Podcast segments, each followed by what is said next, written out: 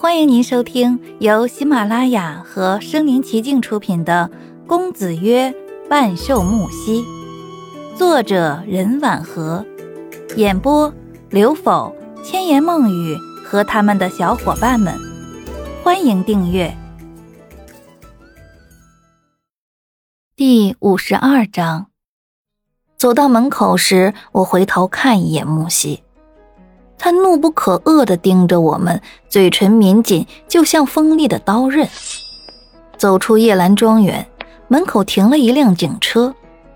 白一之说：“开辆车过来，除了接我回去，还是为了将木西抓回去。”一想到木西和石田那番交谈，我好心提醒白一之：“木先生这个人深不可测，以后你和他接触不要那么冲动。”白一之瞪我一眼说。你还为他说起话了，就是因为穿了人家衣服。说着，他拉开了车门，我和阿妈上了车，坐在后排。车子驶离叶兰庄园，远到回头也看不到时，阿妈对我说：“秋，再不出一个月，你就要毕业了。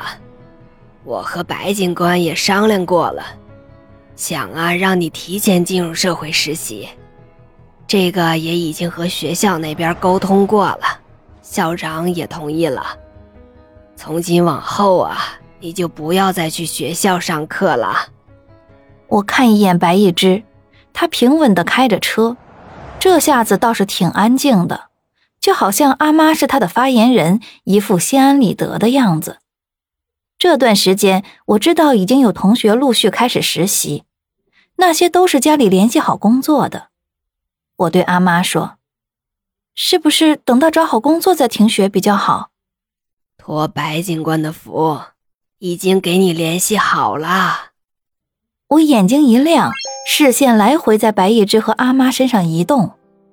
啊，是什么工作？是在警署工作。啊！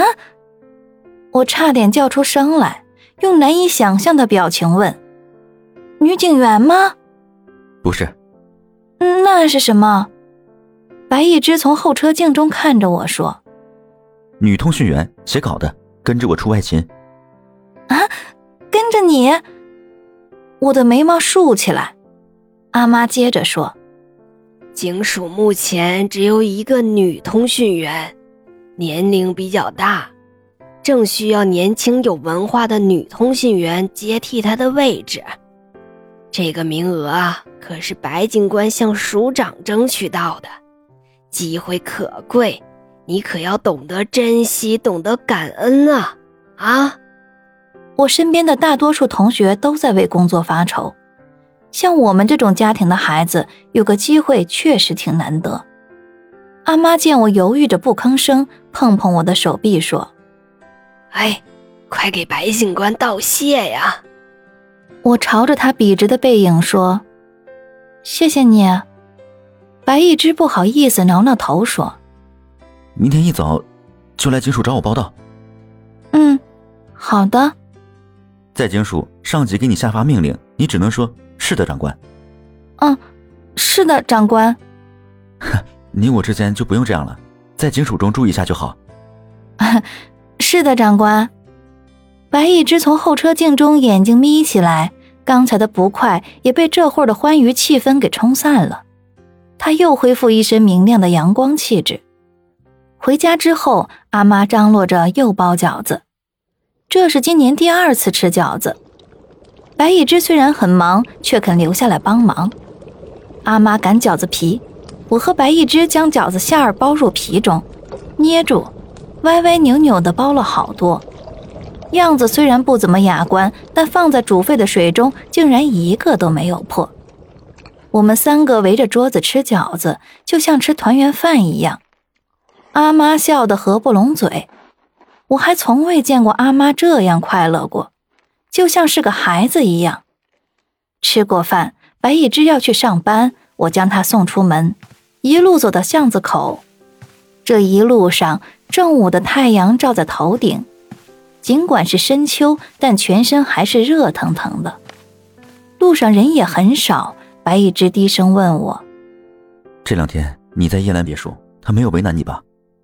我把事情的起因一五一十的讲出来。白一之叹了口气说：“我们已经找到南姨了，她确实这样说的，自刺双目，把木西撇得一干二净。真不知道木西给了他多少钱。”南姨奶奶有病在身，钱对于南一来说和命一样重要。虽然不排除是木西威逼南一自刺双目，但这件事情唯一的证人竭力袒护他，也只能不了了之。在临近路口时，面色犹豫的白一之似是沉了口气，才问我：“木西没有对你说什么话？”“啊，什么话？”白一之不好意思说出口，但还是语无伦次的举例道：“比如说喜欢你啊，让你做他的女人之类的。”我点点头。白一之紧张的问：“是认真对你说的吗？”我又摇摇头。像这类话，木西说了好几次，好像每次要么瞪眼，要么戏谑，要么轻佻，总之让人又害怕又心惊。那哪像是喜欢，分明就是吓唬。不过这些话我只是在心里想想，没有告诉白一之。白一之又慌忙的问道：“木西这两天真没对你做什么吧？”“嗯，我生了一场病。”木西治好了我，至于我身上那件旗袍，不是木西强迫我穿的，是说要会见客人，我陪着喝茶穿的。你还陪客人喝茶？呃，我是为了让木西放我回家才听他的话的。不过他见的那位客人是个正经人。正经人？那表情像是在说木西能有什么正经朋友？嗯。是一个东国的商人，叫石田。白一之眉头蹙起，他似乎认得那人，但没有对我多说什么。他说了句“知道了”，就转身拉开车门跳上去，动作利索帅气。他启动车子，从车窗对我说：“快点回去吧，明天早上八点准时找我报到。”我朝他笑着挥手再见。本集播讲完毕，欢迎点赞收藏，且评论还有红包可以领哦。